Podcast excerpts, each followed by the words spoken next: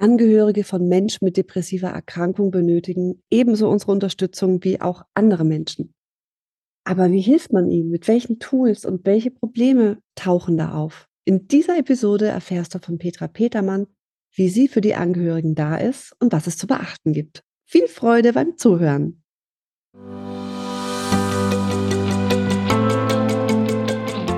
Du hörst den Podcast Geiler Coachen mit Tanja Klein.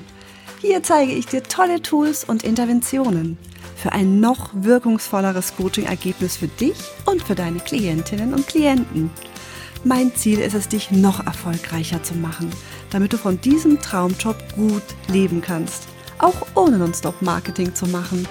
Also, los geht's!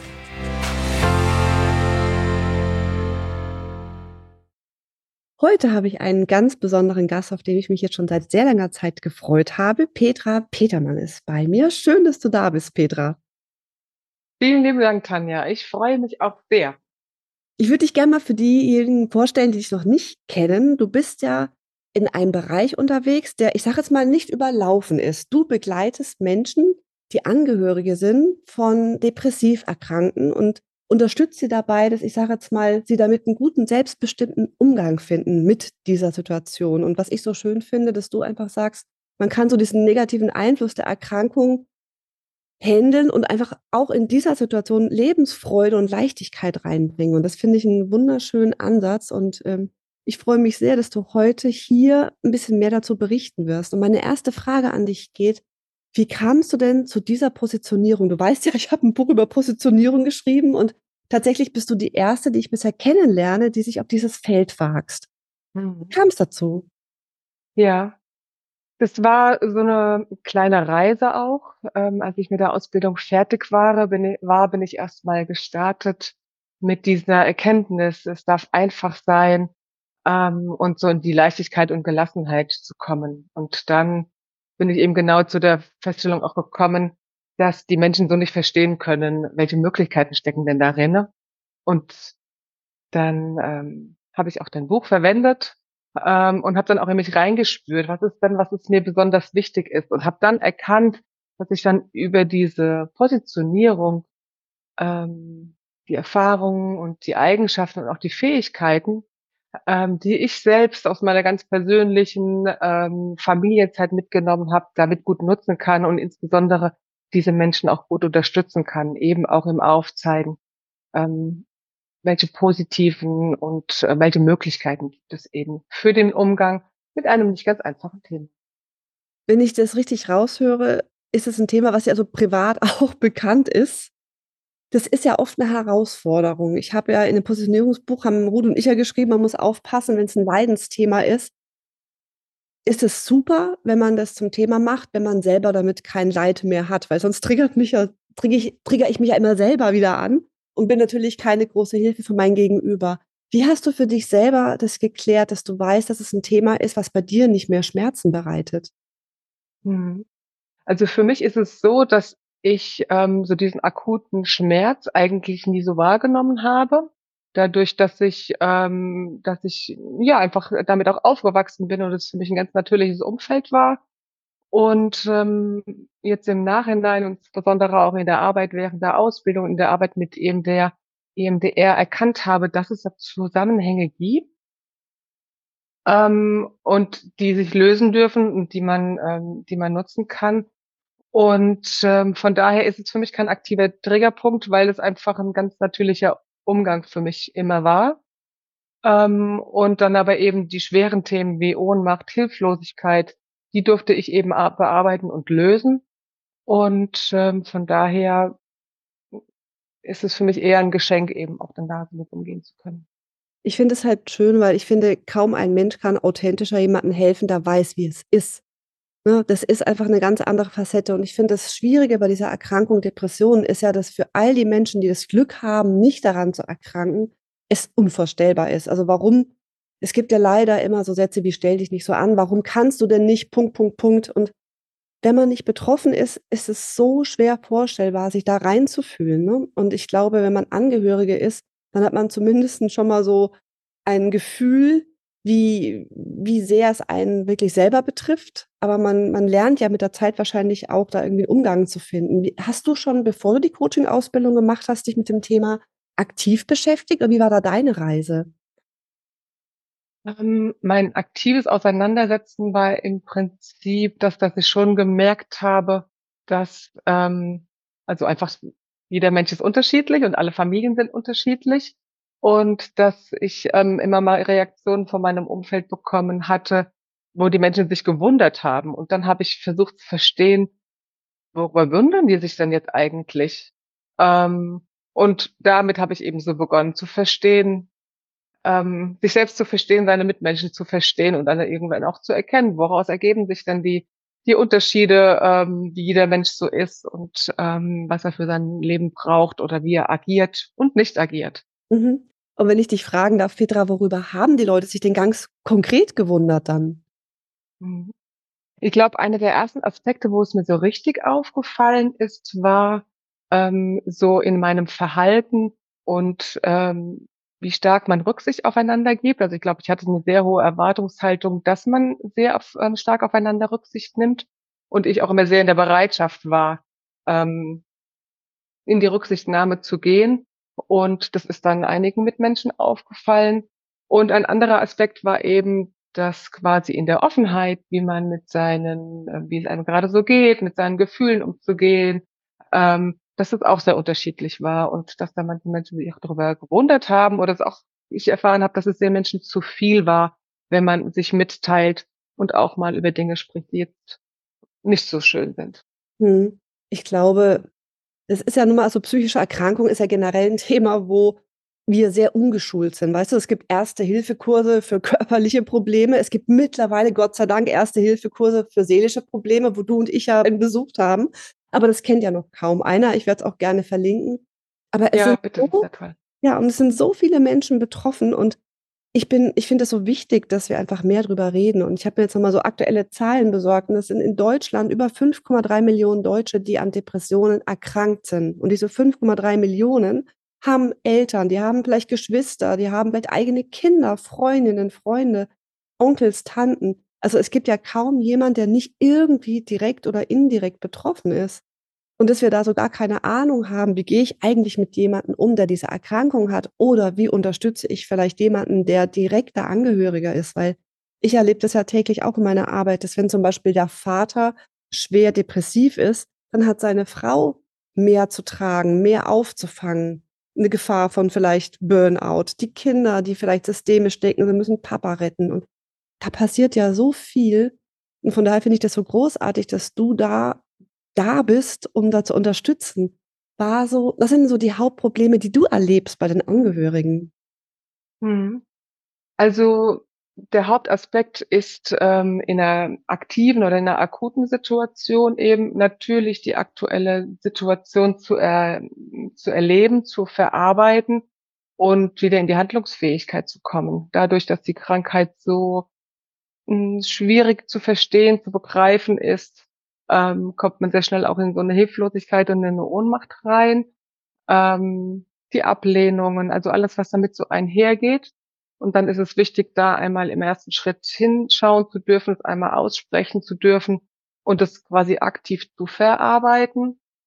Ähm, dann der zweite Schritt ist eben, einen guten Umgang zu finden, also zu schauen, was ist denn der Hauptbelastungspunkt und dann zu gucken, wie kann ich da gut mit umgehen, also da auch die Triggerpunkte drin zu lösen.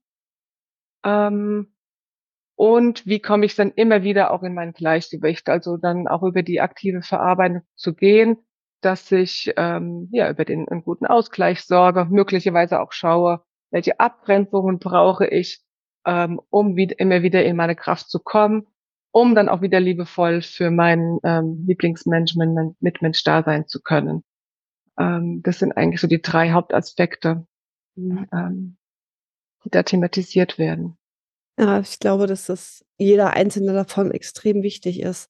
Ich überlege gerade, ich hatte mal vor Jahren einen Blogartikel geschrieben, dass Weihnachten das beste Diagnosemittel ist, wie es einem selber gerade geht, weil man dann auch so die Stressoren alle an einem Tisch sitzen hat und man merkt, oh, wo gibt's noch Dinge, wo ich mich, wo ich zu hohe Ansprüche an mich habe oder wo ich vielleicht ungelöste Konflikte habe. Und ich glaube, wenn man in seinem Umfeld jemanden mit einer psychischen Erkrankung hat, gerade auch mit einer Erkrankung wie Depressionen, macht das natürlich auch was mit mir. Das spiegelt mir natürlich auch Dinge wie, hm, bin ich nicht toll genug, dass ich es nicht geschafft habe, völlig blödsinnigerweise denjenigen zu schützen vor dieser Erkrankung oder wenn dann eine Ablehnung vermeintlich da ist, wie gehe ich damit um? Nehme ich die persönlich oder weiß ich, das ist im Rahmen der Erkrankung? Also ich kann mir vorstellen, dass wenn man mit so jemandem im nahen Umfeld ist, man wahnsinnige Wachstumschancen hätte, wenn man sie erkennt.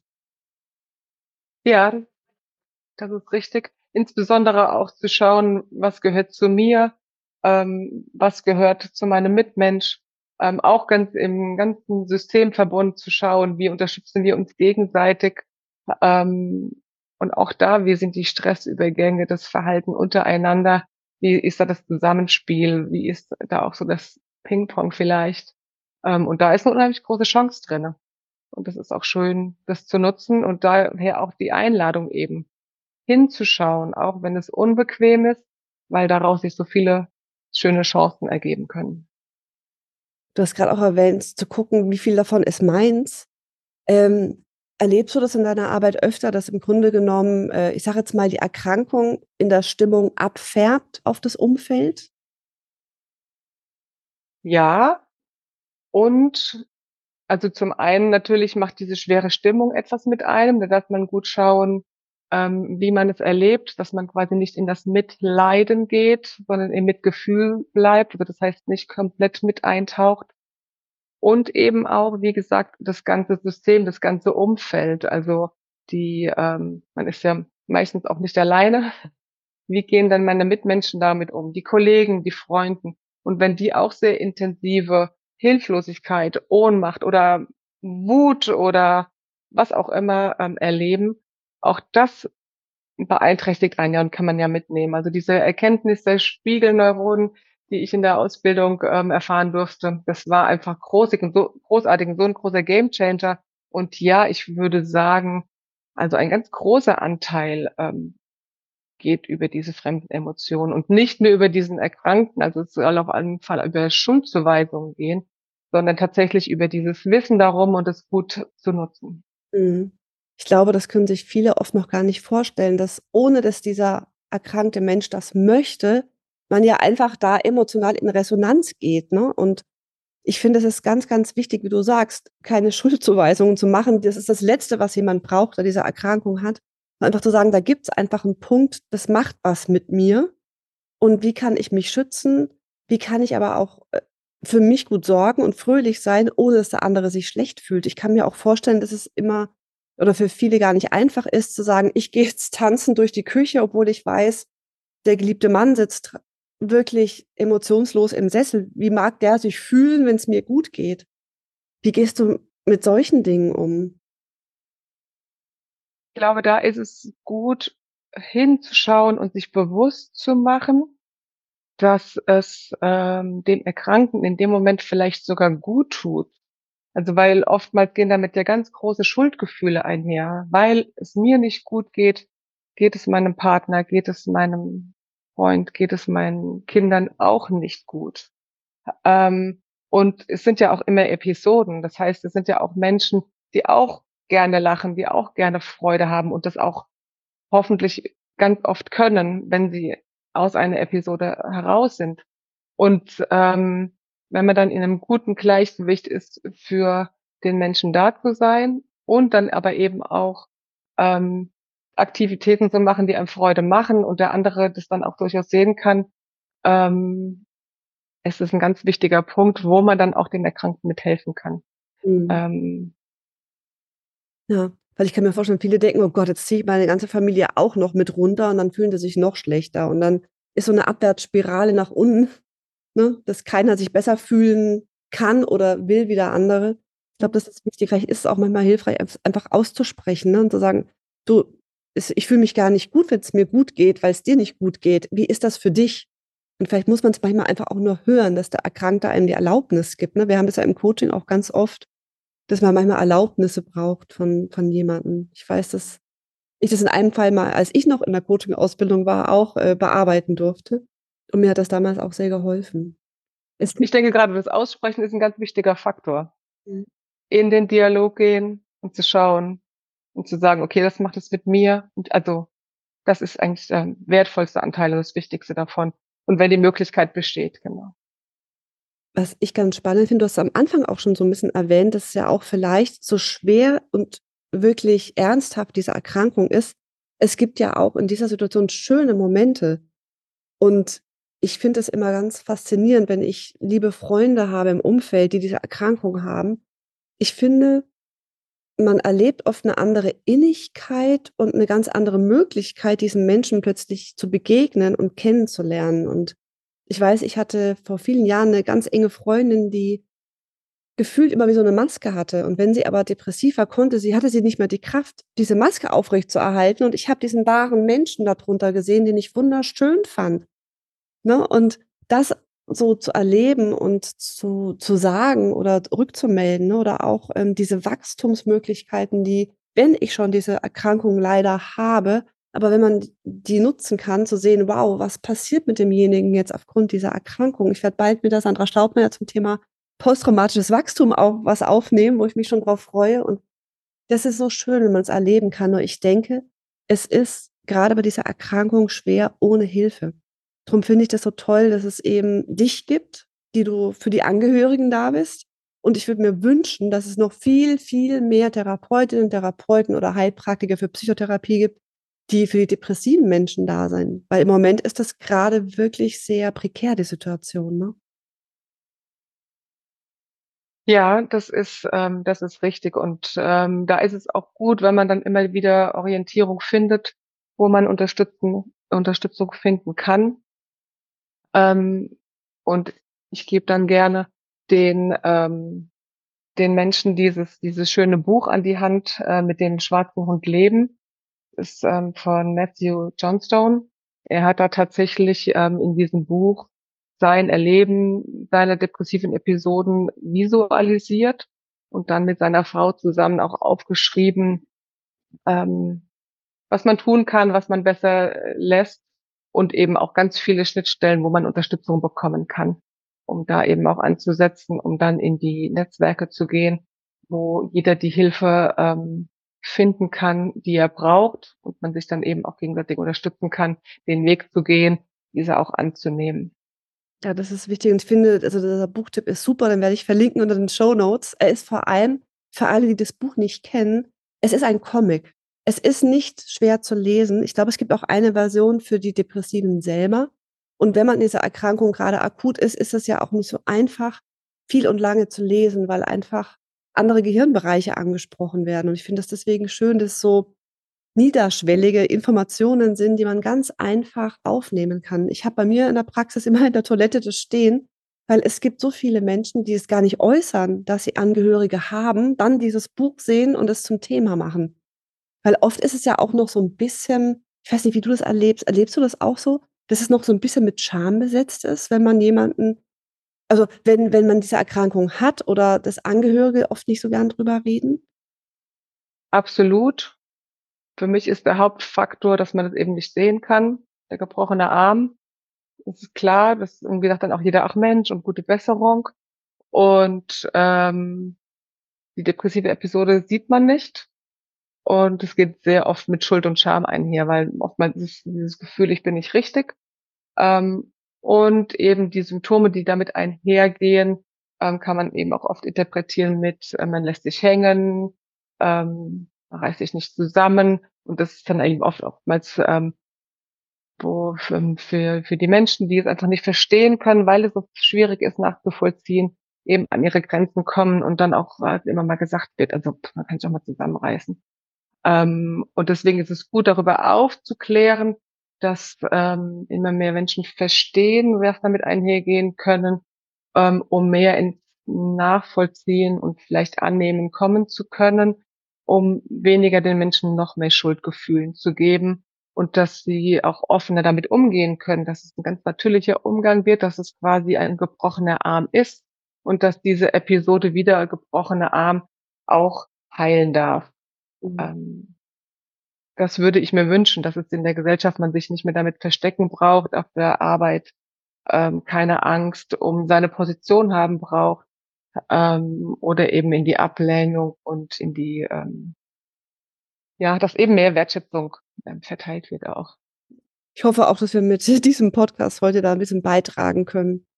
Ich würde auch total gerne die Ernsthaftigkeit des Themas nochmal äh, beleuchten und jetzt hier Triggerwarnung für alle, die nicht weiterhören wollen, wenn es ums Thema Suizid geht. Die sollten jetzt bitte ausschalten. Aber ähm, ich habe nochmal mir die aktuellen Zahlen angeguckt und ähm, der Hauptgrund für Suizid ist eine psychische Erkrankung. Über 90 Prozent der Menschen, die diesen Ausweg wählen, haben diese psychische Erkrankung und über 50 Prozent davon haben oder hatten eine Depression. Und von daher finde ich, ist es so wichtig, Menschen, die diese Erkrankung haben, wirklich ernst zu nehmen und diese Erkrankung ernst zu nehmen und vor allem für sich als Angehörige auch offen Hilfe zu finden mit der Frage, oh Gott, was ist es? Habe ich, gehe ich, komme ich nach Hause und vielleicht liegt da tot auf dem Sofa? Ich meine, das macht ja was mit dir. Diese Angst muss ich mehr tun? Kann ich ihn davor bewahren? Und das ist natürlich was, was viel zu groß ist, gerade wenn, ich sag mal, man vielleicht Kind ist und die eigenen Eltern von der Erkrankung betroffen sind. Hm, wie gehst du in diesen Fällen um? Mhm. Also es ist ganz wichtig, sich da Unterstützung zu holen, wenn man in so einer Situation ist und in dieser Angst ist, sich Unterstützung zu holen, wie kann ich damit umgehen, dass man den Weg für sich, wie ähm, wie kann ich damit umgehen, ähm, sich ähm, Unterstützung holt. Den besten Umgang, den ich damit erlebe, ist darüber zu sprechen tatsächlich ähm, und dann auch einen Weg zu finden, mit ähm, dem erkrankten Menschen zu sprechen. Also ich habe jetzt auch gerade in diesem Ersthelferkurs MHFA gelernt, das Wichtigste und was Leben retten kann, ist die Frage konkret auszusprechen. Man riskiert damit schlimmstenfalls, dass derjenige sagt, ach Quatsch, auf gar keinen Fall. Und es gibt die Chance, dass man dem Menschen die Möglichkeit gibt, es einmal aussprechen zu dürfen. Und dann ganz konkret nachzugehen. Also ich gehe damit um, zu ermutigen, sich selbst klar zu machen, wie kann ich in so ein Gespräch gehen und sich da die Unterstützung zu holen. Ähm, und dann es anzusprechen und dann eben auch zu schauen, was gehen für Ängste, für Schuldgefühle damit einher und diese dann eben auch ähm, zu lösen und in die Reaktion zu verwandeln, die ich mir in dem Moment wünsche. Also es wird keine schöne Situation, aber es gibt einen Umgang damit. Manche kommen ins Vertrauen, in eine Abgrenzung der Verantwortung. Ähm, das findet man dann eben, was für einen der beste Weg ist. Ähm, Ermutigung ist das Wort. Und ich glaube, regelmäßige Begleitung, ne? wenn ich dann Angehörige wäre, ich glaube, mir würde es auch gut tun, einfach mit dir drüber sprechen zu können, welche Ängste ich da habe, ne? Und von dir dann fachlich auch zu hören, es ist völlig okay, es anzusprechen, weil viele haben ja immer noch dieses alte Wissen, bloß nicht auf die Idee bringen. Dabei wissen wir ja jetzt aufgrund der Studien, es entlastet, wie du gesagt hast, eher, wenn der andere drüber reden kann, als dass er auf eine Idee kommt. Und ich habe das immer wieder in meiner Praxis erlebt, dass es für Menschen so wichtig ist, wenn man ihnen das wirklich einfach mal erzählen lässt, ohne indem man sagt, das ist aber totaler Quatsch, das machst du aber nicht, sondern einfach mal den Raum gibt, dass sie das erzählen dürfen. Nur dafür muss der Angehörige, das ist ja fast untragbar wenn mein Partner sagt, ja, ich möchte mir gerne das Leben nehmen und ich weiß auch schon wie, das ist natürlich, da brauche ich jemanden, der für mich auch da ist. Ne? Das ist so, so eine Last und diese ganzen Dinge, die das mit mir macht, ist meine Liebe nicht genug und so weiter. Also ich glaube, das ist ein großes Paket. Ähm, wie kann ich mir das vorstellen? Wie lange begleitest du dann Menschen, die ähm, einen Angehörigen haben mit der Erkrankung? Wir stimmen das ganz individuell ab, in welche Intensität, wie oft und über welche Dauer. Also es kann sein, dass man sich einmal trifft und dann vielleicht auch erst wieder in einem Vierteljahr. Es kann sein, dass man sich erstmal in einer höheren Frequenz ähm, trifft und dann in Verbindung bleibt. Mhm. Ähm, von daher ganz nach dem Bedarf ähm, der Person, genau. Ich freue mich ja, dass ich das Glück hatte, dich ausbilden zu dürfen Und du hast da ja so ein, ganzen, ein ganzes Paket an verschiedenen Ausbildungen beim Neurocoach gelernt. Was ist denn so das, mit dem du am häufigsten arbeitest, um Angehörigen da zu helfen? Also am häufigsten tatsächlich arbeite ich mit EMDR, das heißt die Simulation der wachen REM-Phasen. Ähm, du hast ja auch in Folge 1 für alle, die mir Folge 1 genau. ähm, und dann eben kombiniert auch mit viel ähm, Atemtechniken oder auch Körperarbeit, also Yin Yoga, Meridianausdehnung. Also das sind eigentlich so die Techniken, die, ähm, die am häufigsten greifen und auch dann in eine gute Kombination kommen. Mhm. Gibst du auch Menschen, ähm, deinen Klientinnen und Klienten selbst Coaching-Sachen mit für die Zeit dazwischen, sage ich mal? Ja, das ist ein ganz großer Faktor. Also das ist eigentlich für mich auch das Schönste daran, dass ähm, jeder mit so einem mit so einem Rucksäckchen voller tollen Sachen äh, mit nach Hause äh, nach Hause geht, ähm, um zu schauen, wie komme ich in meine Selbstwirksamkeit, wie kann ich mich gut regulieren. Ähm, also EMDR kann man ja auch durchaus ähm, zum Regulieren verwenden. Also ähm, wir probieren dann aus, welche Wege ähm, tun ähm, am besten und dann auch zu probieren, wie kann ich das gut für mich nutzen. Ähm, das heißt, das ist ein ganz wichtiger Bestandteil. Das, ähm, und das melden auch viele zurück, dass sie sagen, es ist so gut zu wissen, in dem Moment, wo ich in so einen Peak komme, dass ich dann weiß, okay, und jetzt kann ich mir zwei Minuten Zeit nehmen und in eine tiefe Bauchatmung gehen und vielleicht mich klopfen ähm, oder einen Spaziergang machen und, und, und. Ähm, das ist ein ganz wichtiger Bestandteil. Ähm, und was dann auch äh, in eine, in eine Freude kommt, eben zu wissen, ich kann mich gut unterstützen, ich habe ein Werkzeug, wie ich dann auch vielleicht ähm, meinen anderen Freunden, Kollegen ähm, oder Familienmitgliedern helfe. Und das Schöne ist, man ist ja ein System. Und so wie vielleicht die Erkrankung manchmal abfärben kann, kann aber auch dieses Selbstwirksame wieder abfärben. Also, was ich immer wieder sehe, ist, wenn Angehörige sowas machen und auch die Kinder das mitbekommen oder eben die anderen Menschen um einen rum, dass sie sagen, hm, was machst du denn da? Äh, vielleicht hilft mir das ja auch. Und ich glaube, dass für jemand, der diese Erkrankung hat, es schön ist zu sehen, ich bin nicht verantwortlich für den anderen, dass es dem gut geht. Er kann das selber. Und ich finde es total schön zu wissen, dass die gleichen Tools, die Angehörigen helfen, oft auch Menschen mit depressiver Erkrankung helfen können. Ich werde ja nächstes Jahr einen Vortrag dazu halten bei der DAIEP, wo ich einfach zeigen werde, wie EMDR bei Menschen mit depressiver Erkrankung eine Linderung oder vielleicht sogar eine komplette Auflösung dieser Erkrankung erreichen kann. Und wenn man einfach mal weiß, es muss nicht immer so bleiben. Allein schon dieser Funke der Hoffnung, ich glaube, da ist für jemanden, der in einer schweren Depres Episode ist, kaum greifbar, ne? Aber es ist Hoffnung da, man kann was tun und es geht oft also, ich finde grade, ne, EMDR ist ja nun mal so einfach, wenn man weiß, wie es geht und wenn man die verschiedenen Möglichkeiten kennt. Da freue ich mich einfach, dass jemand wie du und die anderen, die ich ausbilden durfte, das einfach noch mehr in die Welt geben, weil das Wissen ist nicht vorhanden. Es gibt jetzt die ersten Studien dazu über EMDR und Depressionen, aber wie gut es einfach wirkt, das weiß kaum einer. Und es ist so toll, wenn du bei den Angehörigen schon andockst. Und man braucht ja nun mal, wenn man mit Depressiven selber arbeitet, einen Heilpraktiker für Psychotherapie. Aber als Coach ist es ja überhaupt kein Problem, ähm, mit den Angehörigen zu arbeiten, die es definitiv auch dringend brauchen. Ja, ja. Ja, und deshalb ähm, gebe ich auch das Angebot, dass wir in Workshops EMDR einmal kennenlernen, ähm, also quasi das weiterzugeben, was du uns weitergegeben hast, um das einfach noch viel schneller zu verbreiten, dass man das einmal kennenlernen kann, es erfahren kann und wie ich es für meine Alltagsthemen nutzen kann. Ähm, unabhängig auch von, von den Zielgruppen, dass dieser Schneeball ähm, weiterrollt. Das ist so schön. Der positive Sch Schneeball, genau. ja. Ähm, dann würde ich gerne noch sagen, für alle die, die jetzt diesen Podcast hören, erstmal danke fürs Zuhören bis hierhin.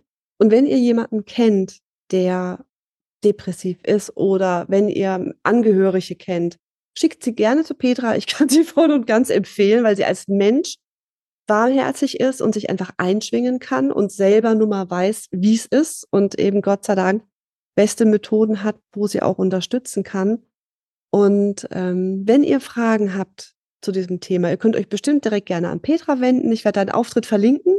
Ihr könnt gerne in den Büchern, die, ich werde noch ein anderes Buch ergänzen. Morgen ist leider auch noch ein Tag, auch ein sehr schönes Buch für alle, die sich nicht vorstellen können, wie das so ist, depressiv zu sein. Das fand ich sehr lustig zu lesen, weil es ein Mensch geschrieben hat, der selber Comedian ist und das auch sehr ähm, pointiert beschreiben kann, aber doch ergreifend. Und ich werde noch ähm, ein paar Hilfsmaterialien äh, ergänzen, aber ich glaube, das Allerwichtigste ist, dass man weiß, es gibt Hilfe für Menschen und dass es ein Angehöriger fast genauso dringend brauchen kann wie jemand, der depressiv ist, weil je besser es dem Angehörigen geht, umso weniger Schuldgefühle hat wahrscheinlich auch der depressive Mensch, umso leichter geht auch hier wahrscheinlich die Heilung. Von daher vielen, vielen Dank, Petra, und ich wünsche dir viel Kraft und weiterhin viel Erfolg bei der Arbeit. Vielen lieben Dank dir, Tanja, für das tolle Gespräch und für dich auch alles, alles Gute. Dankeschön. Tschüss. Tschüss. Mehr Informationen zur Sendung findest du in den Shownotes und Folgennotizen. Wenn du mehr über die Arbeit meiner Mutter wissen möchtest, schau doch mal auf ihre Seite akademiefürs-neurocoaching.de. Sie freut sich auch immer, wenn du ihren Podcast weiterempfiehlst, gut bewertest oder kommentierst. Weitere spannende Ideen findest du in ihrem Newsletter. Dann siehst du regelmäßig, was sie wieder so Interessantes macht. Bis zum nächsten Mal. Johanna.